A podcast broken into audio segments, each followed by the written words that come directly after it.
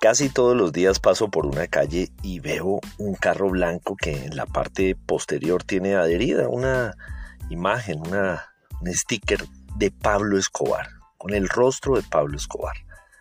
Lo primero que pensé cuando lo vi es que yo no podría hacer negocios nunca con, con alguien que tenga esa imagen en el carro.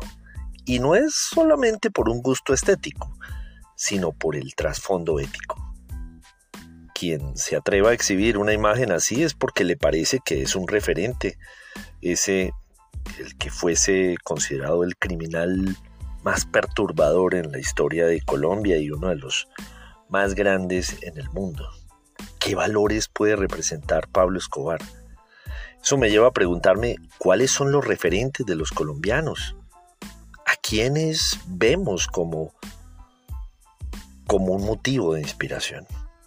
Esto es Comunicación, el podcast con Víctor Solano. Y esta semana, los referentes.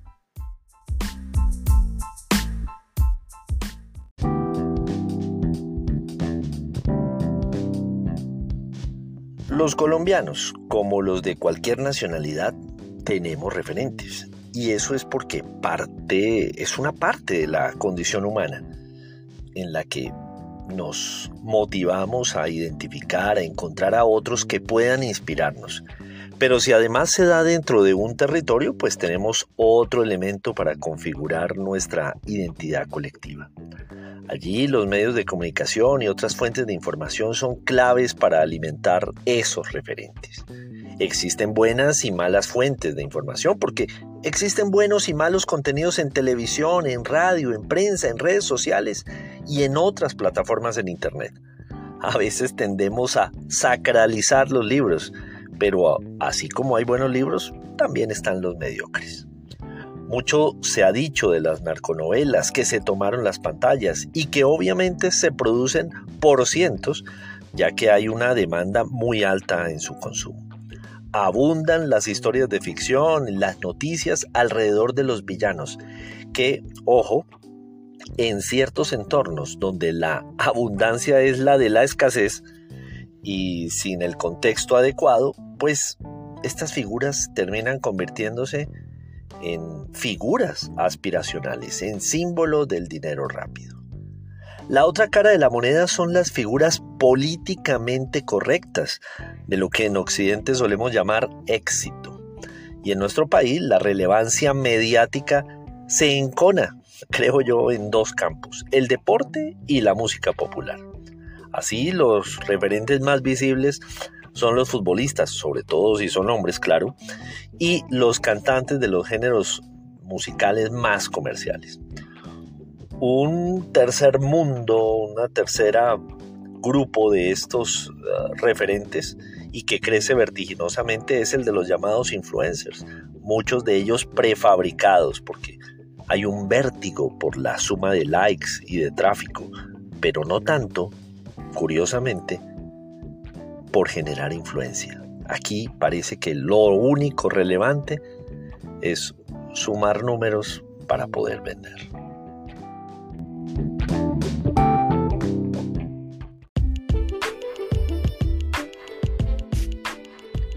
Entre tanto, las apariciones de referentes claves en otros campos suelen pasar de gacha.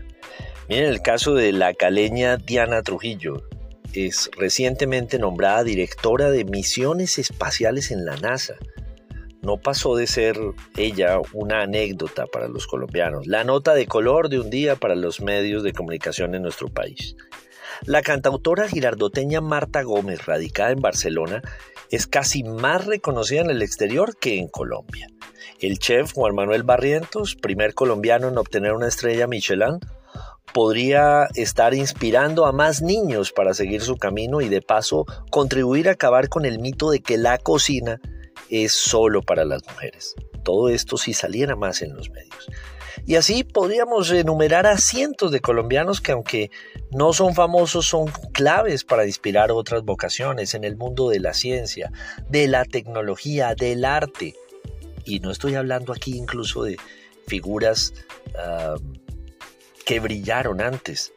Un ejemplo, la socorrana Virginia Gutiérrez de Pineda, primera y gran ah, antropóloga en nuestro país que sembró los cimientos de los estudios de familia en, Colombia.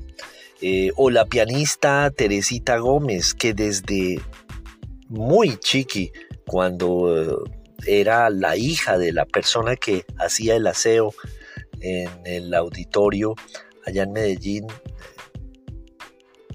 se colaba y empezó a aprender a tocar piano y hoy es una concertina reconocidísima en todo el mundo. Así, muchos, muchos colombianos que están haciendo, que han hecho las cosas bien, deberían tener un mayor nivel de exposición en nuestros medios.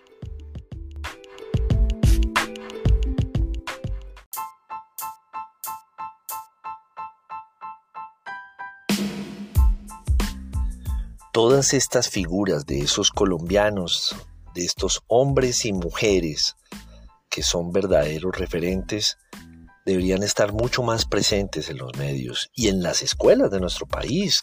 Qué bueno que los maestros tomen los recortes de prensa, tomen las notas de internet sobre estos colombianos y hagan reflexiones con sus estudiantes. La identidad la construimos no solo con lo que queremos ser, sino con lo que nos alimenta. ¿Y ustedes a qué colombianos les gustaría referenciar? Los leo, los escucho. Recuerden que este episodio es homónimo de mi columna en vanguardia.com, que esta semana aparece así, los referentes, y que está disponible también este episodio en Spotify y en diferentes plataformas de podcast. Nos encontraremos la próxima semana o antes si algo se nos ocurre.